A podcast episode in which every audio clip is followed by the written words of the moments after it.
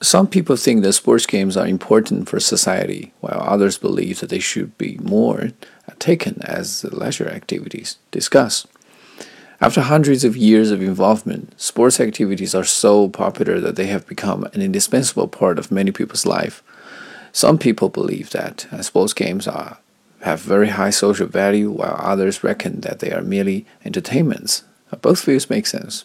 Originated in Greece, Modern sports teach people to surpass themselves. The slogan of the Olympic Games is higher, faster, and stronger, which means that all athletes will exert great efforts in their trainings and always seek to challenge themselves with a higher aim.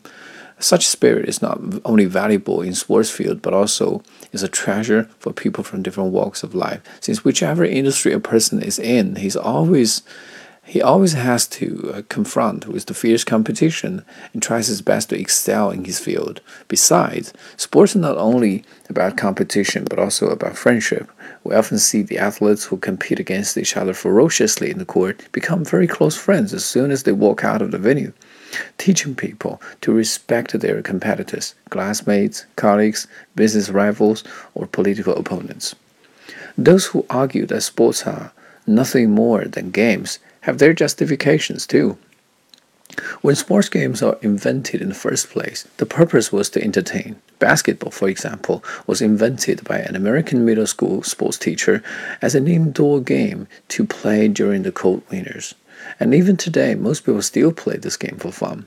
After all, very few people would have the talent to participate in the professional sports games or to attend the Olympic Games.